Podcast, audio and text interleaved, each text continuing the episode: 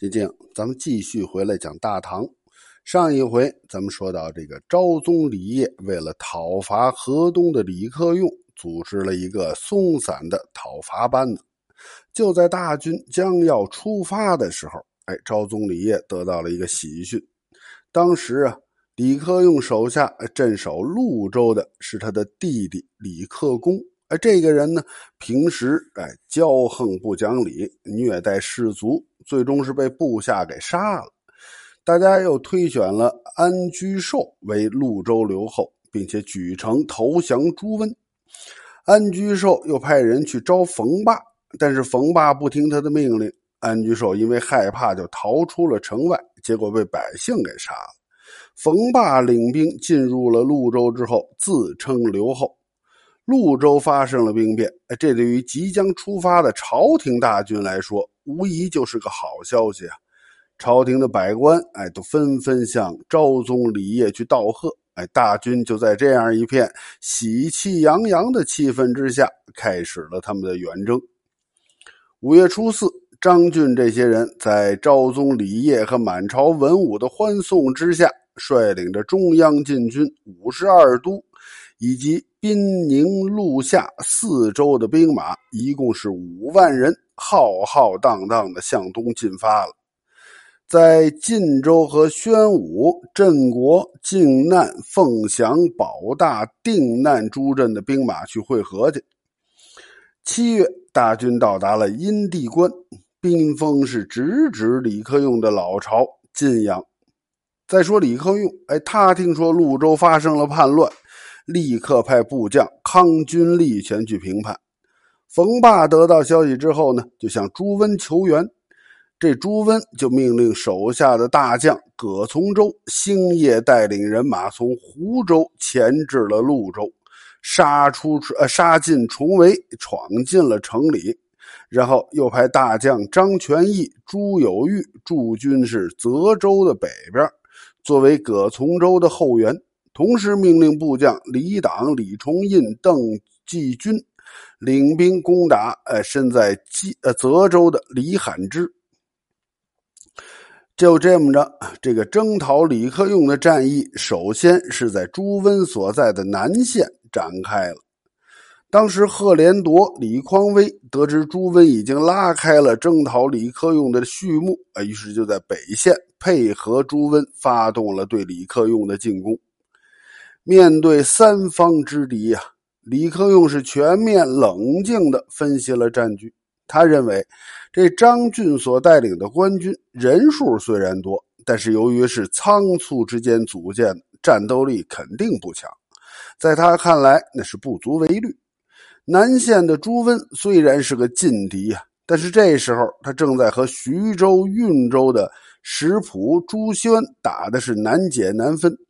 不可能抽调出太多的兵力，所以对自己也构不成太大的威胁。只有北面的李匡威、赫连铎，这才是自己最大的敌人。于是啊，李克用就命令康君立继续的围困潞州，又派李存孝增援李罕之，让他固守泽州，阻击这个朱温的军队北上。自己则带着李存信、李嗣源领兵抵御李匡威和赫连铎。葛从周领兵进入潞州城之后啊，就被康君立困在了城里边。朱温看见这潞州是难以久守，于是就想送朝廷一个人情，就派人通知张俊，想让张俊哎过来接手这个潞州。当时张俊不知道潞州城的形势有多严峻。他正在担心朱温会把潞州据为己有。哎，听到这个消息之后呢，很高兴啊，立刻拨了三千人，让副使孙奎哎前去接管潞州。八月十二，孙奎从晋州出发了。李存孝听说之后呢，就带兵埋伏在长子县的西谷进行截击。李存孝是河东地区的第一猛将啊。从战术指呃，从这个战力指数上说，哎，可以说得上是这个五代十国后唐的第一名将。他统兵上战是所向无敌，这一次他只带了三百名骑兵，就对抗官军的三千人马。而孙奎呢，他为了不失中央官员的派头，是大张旗鼓的拥众而行。当走到溪谷的时候，李存孝带领着伏兵是直扑孙奎的中军呢，轻而易举的就擒获了孙奎，还有宦官韩规范以及士兵五百多人，把孙奎和韩规范呈送给了李克用。最终呢，孙奎是被李克用给杀了。不过，李克用还是没有失去理智，他把这个宦官韩规范归还给了朝廷，并且。上表皇帝李业为自己申冤，他表明啊自己是忠于朝廷的。这孙奎兵败被擒，虽然这使讨伐李克用的联军是士气受挫，但是对于李克用来说呢，紧张的局势并没有就此解除。这个时候，泽州的李之罕被邓继军、李重运等人围困了很多天了，急得就像热锅上的蚂蚁啊！连连的向李克用告急，李克用又让李存孝带领五千骑兵星夜奔赴泽州复原。李存孝赶到泽中之后啊，从五千骑兵里边选出了五百勇士，向朱温的军队就发起了进攻。当时啊，李存孝向朱温的军队进行挑衅，哎，说。要把这个汴州的士兵活捉过来，给他的手下人充饥，哎，并且呢，还让汴州军选一些哎长得肥壮的汉子出来应战。这邓巨军听了之后是勃然大怒啊，领兵就直扑了李存孝。不过呢，只打了不到一个回合就被生擒活捉，剩下的李重印、李党。见李存孝根本抵挡不住，就星夜引兵逃跑了。李存孝是随后追击呀，在马崂山打败了汴州的军队，又乘势北上，协助康军力围攻潞州，勉强能和康军率对抗的葛存周，眼见着李存孝又领兵过来了，自知根本没有办法对抗，于是是弃城而逃。到这个时候，讨伐李克用的南线战场是以失败告终。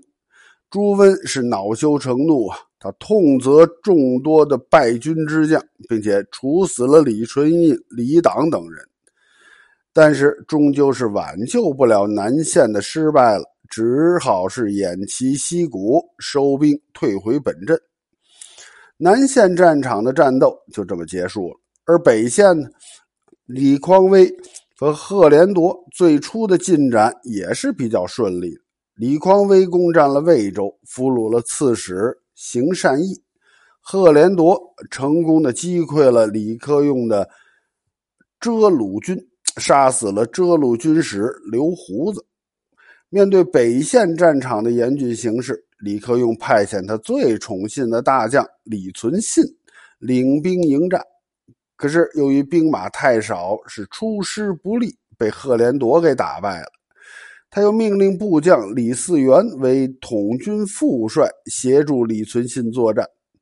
这李嗣源呢，并不像其他将领那样只是发号施令，他是身先士卒，带着兵士是直冲敌军，士兵们都愿意跟着他打仗。由于李嗣源的出战，李匡威、赫连铎是接连战败。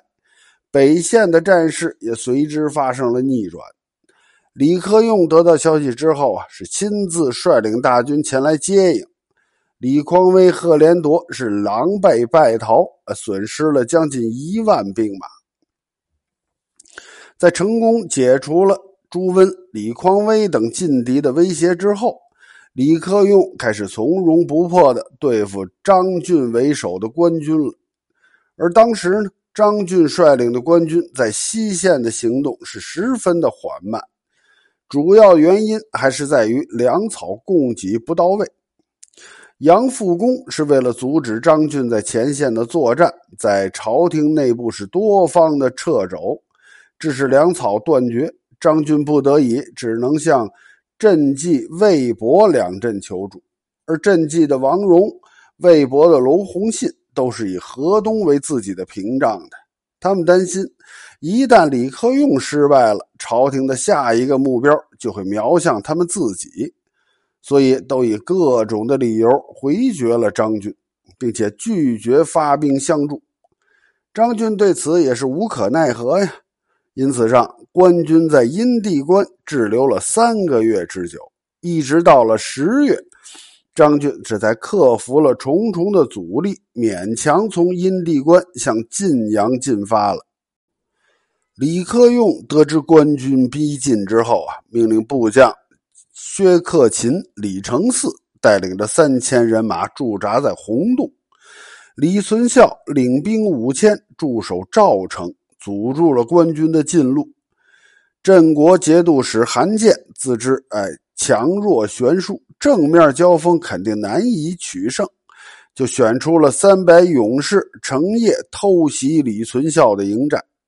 但是因为这个保密工作做的不到位，被李存孝事先得知了情况，于是他就设下伏兵反击韩建。韩建以偷袭失利。当时靖难、凤翔两道兵马得知韩建偷袭李存孝失败之后呢，是不战自溃，晋军也是闻讯溃败而退。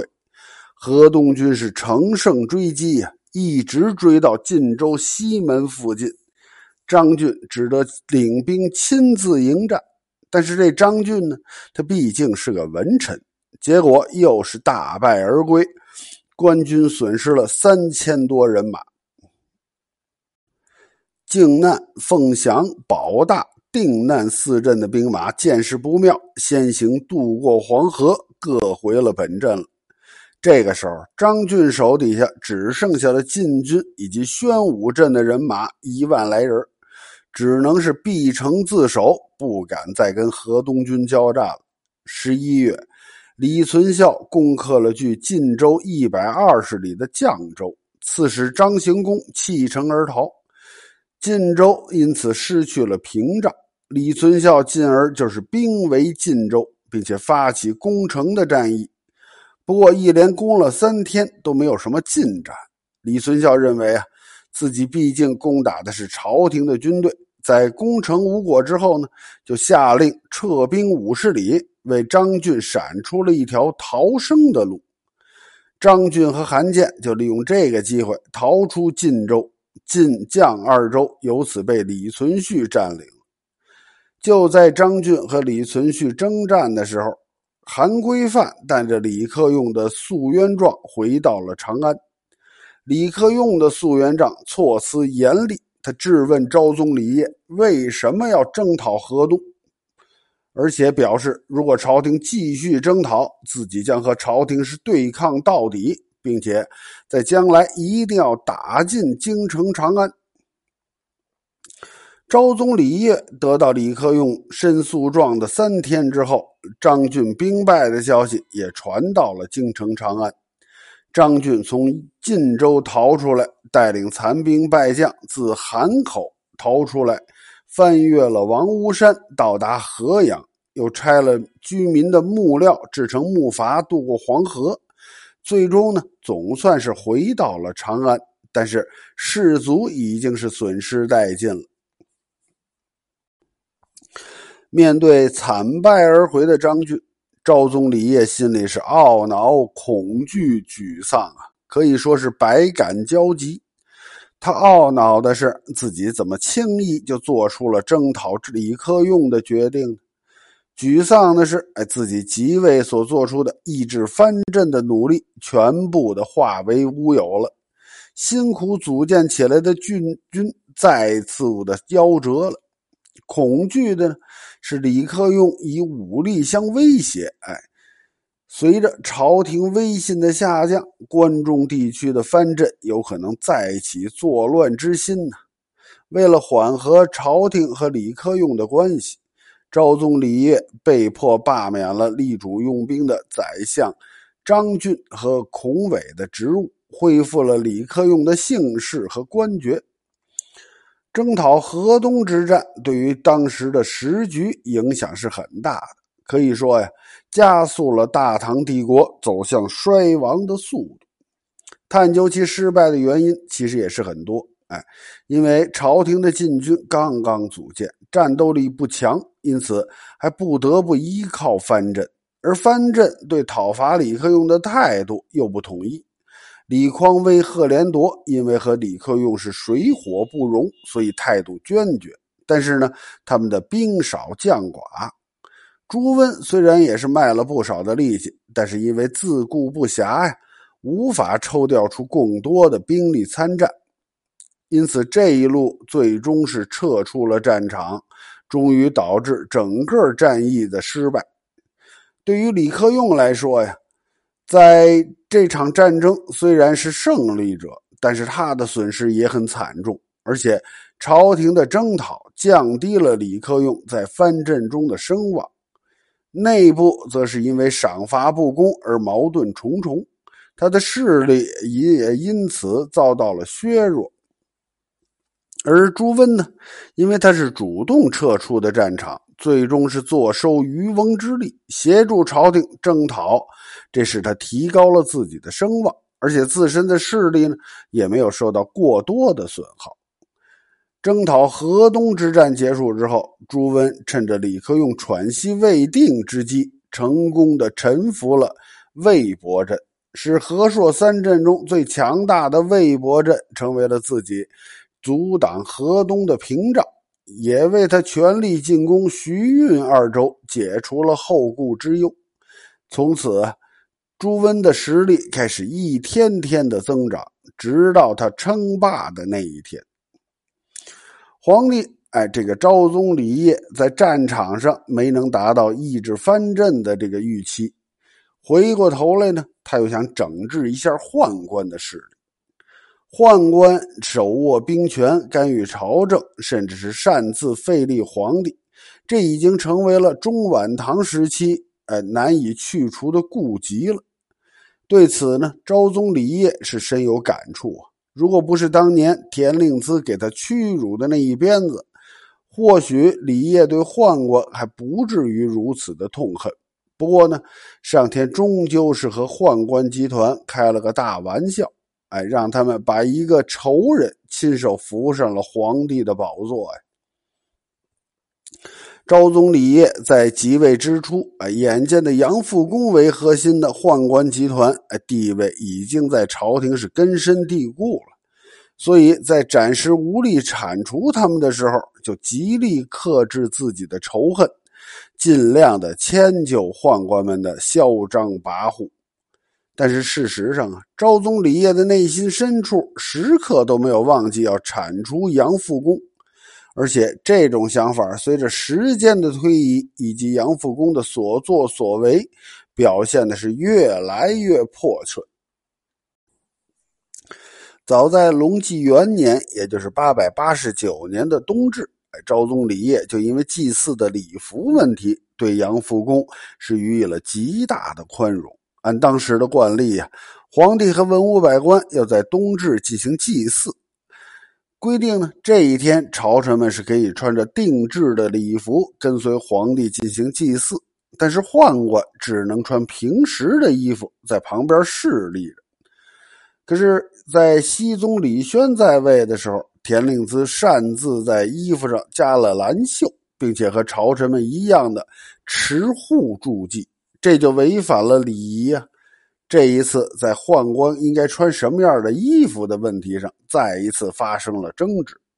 杨复恭认为宦官集团是有拥立之功的，所以他就命令有关部门为他制作助祭的礼服。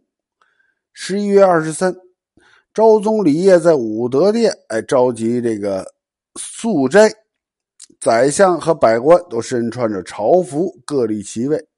而出身宦官的左右神策军中尉以及两位枢密使也都是身穿朝服，侍立在旁边宰相孔伟以及谏官、礼官都认为宦官们穿着不符合礼法的衣服，因此坚决是予以反对。